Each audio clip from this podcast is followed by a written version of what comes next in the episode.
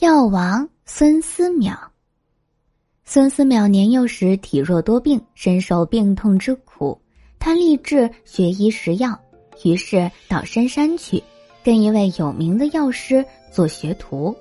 出师的时候，师傅嘱咐他说：“要做一个好大夫，可不能贪图安逸。你需读万卷书，行万里路，云游四方，广采众长。”等到脚下的鞋子七斤重时，你才可以定居行医。孙思邈听从师傅的教诲，背上药囊，云游天下。年复一年，不知道翻过多少山，走过多少路，采了多少药，医治了多少人。一日，他回到故乡耀州，天下起大雨。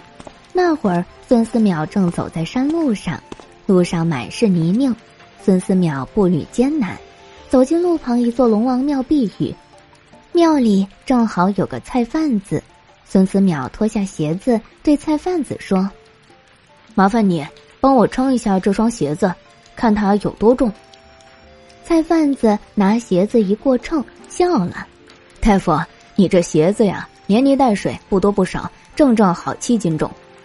七斤就对了，我就在这里定居行医，从此立地生根吧。”于是乎，孙思邈在那座山上住下，定居行医。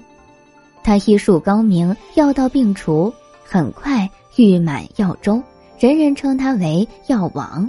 那座山呢，因为药王居住，也得了个名字，叫药王山。药州有个霸道的土大夫，听到大家都夸赞孙思邈，心里酸溜溜，不服气。有一天。他用怀子水涂在面上，去见孙思邈。孙大夫，今天我的脸黑的厉害，你可知道我患了什么病？孙思邈看他脸庞黑肿，吓了一跳，这病很重。那土大夫大笑着打断他：“我哪有什么病？你这浪得虚名的家伙！”说完，土大夫掉头走了。哎，你别走，你中了怀毒，得马上医治。可是土大夫走远了，没听见。过了半个时辰，四个壮汉用一扇门板抬着那个土大夫前来求救。孙大夫，他中毒了，动弹不得，说只有你能救他。孙思邈即刻给他开了一剂药，那土大夫喝了草药汤，才算转危为安。有个垒墙的师傅也不相信孙思邈的医术，见孙思邈从路上走来，大笑着从高墙跳下。问他：“药王神医，你看我有病吗？”孙思邈一看他的神色，大惊道：“怎么能从那么高的墙上跳下呢？不笑还好，这一笑，你的肠子就被炖断了。”话音刚落，那垒墙师傅倒地翻滚，果然肠子炖断了。又有一日，孙思邈在路上遇到有人出殡。他见棺材底部滴出血来，就问抬棺材的人：“棺内的人是因为难产而死的吗？”抬棺的人回答：“是啊。”孙思邈让人放下棺材，打开棺木一看，婴儿已经离开母体，产妇却昏迷不醒。孙思邈撬开产妇的牙齿，灌她喝了一碗药，不久就听到她微弱的呼吸声。不一会儿，那个产妇哭泣起来。刚出生的婴儿也大声哭了，母子俩死里逃生。众人对孙思邈的医术叹服不已，药王孙思邈的美名从此名扬四海。话说有一回，药王孙思邈上山采药，一个壮汉迎面走来，拦在他面前，问他：“你这位采药的先生也为路人诊病吗？”药王见那壮汉身材壮硕，满面病容，就对他说：“我是大夫，行医不问贵贱高低，当然为路人诊病，请在路边石上坐下，让我给你把一把脉。”那壮汉在石上坐下，伸出手来请药王把脉。药王一摸脉门，那脉好奇怪啊！脉起时像虎啸山林，脉落时又像虎落平阳。药王对那壮汉说：“你让我诊治，就要说实在话。你不是人类，对吗？我不是人类，是什么呢？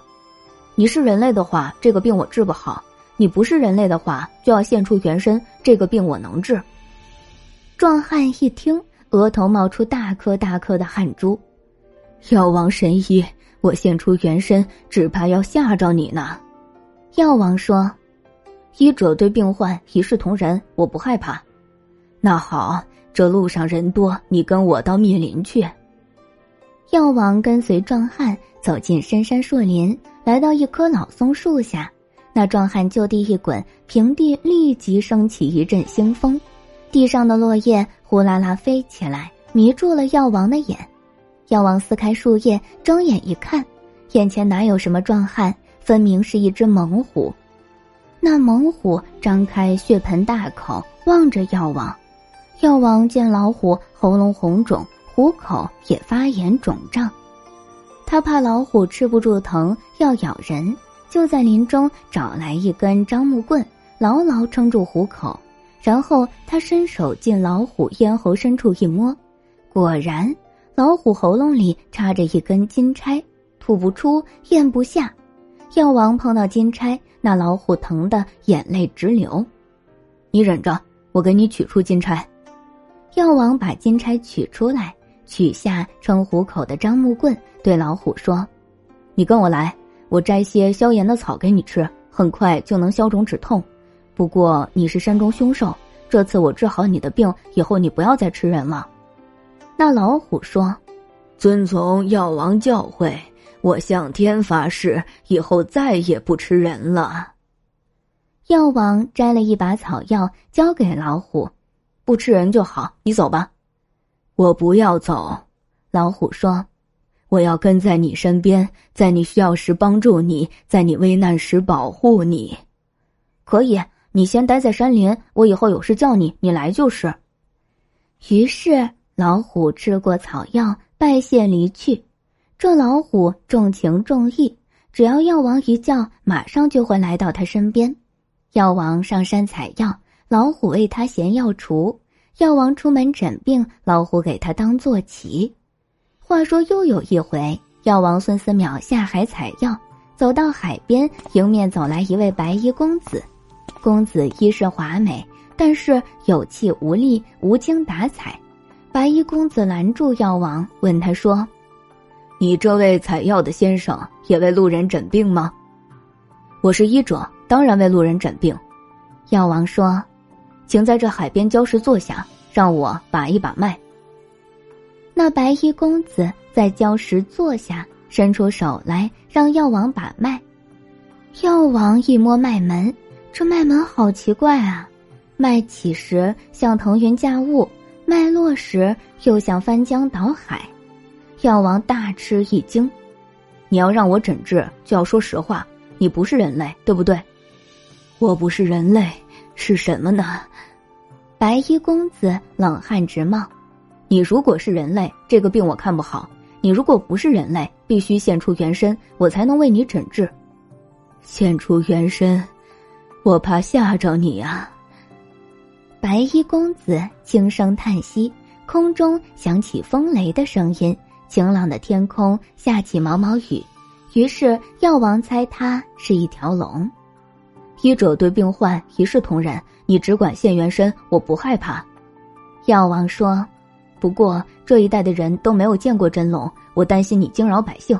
这样吧，你到我家去。”好的，我等会儿就来。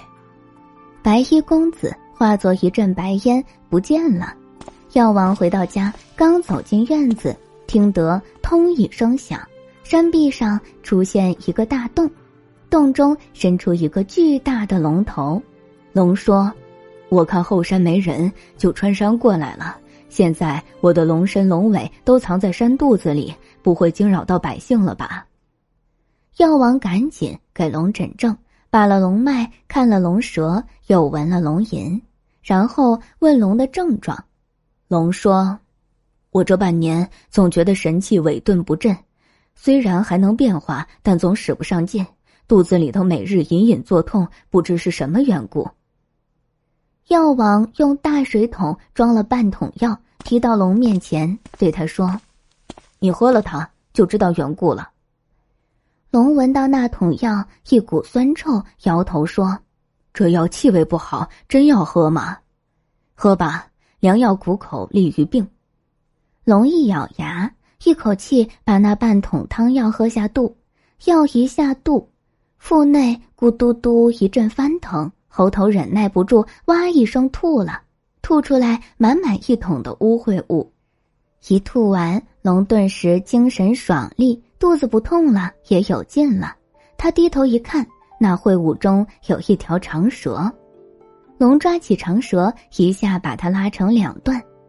原来是这长蛇作祟，使我不得安宁。药王神医果真名不虚传，不知你用的是什么灵丹妙药？孙思邈大笑道：“呵呵，我这灵丹妙药只不过是陈醋拌蒜泥，陈醋酸，蒜泥辣，一进肠道，那长蛇自然待不住。”龙听了这话，拜谢道：“药王神医，你妙手回春，除我病痛，解我灾劫，我没什么报答你。”龙宫珍藏着一部《龙宫奇方》，我自己也看不懂，送给你吧。药王得到龙赠送的《龙宫奇方》，专心钻研，医术更为精湛。他收集民间各种验方，终于写成著名的《千金方》。《千金方》一直流传到今天，为无数病患解除病苦。这条龙也重情重义，常常跟随药王。为他寻药引路，当药王远行出诊，龙就飞来为他当坐骑。药王孙思邈依龙制虎，一龙一虎成了他的跟班。他换龙，龙就来了；他换虎，虎也来了。有了龙虎护持，药王威风凛凛，各路神仙鬼怪都尊崇他。地下阎罗王头痛脚疼也得求他，因为神仙鬼怪都不为难他。所以药王活呀活，健健康康的活到一百四十多岁。孙思邈离世后成了药王菩萨，人们在那穿龙洞前建了一座药王庙，让药王菩萨坐在庙里接受人间香火。如果你到那里，就会看到药王庙左边有个龙石墩，右边有个虎石墩。今天的故事到这里就结束啦。明天还有新的故事等着你们哦，小朋友们晚安。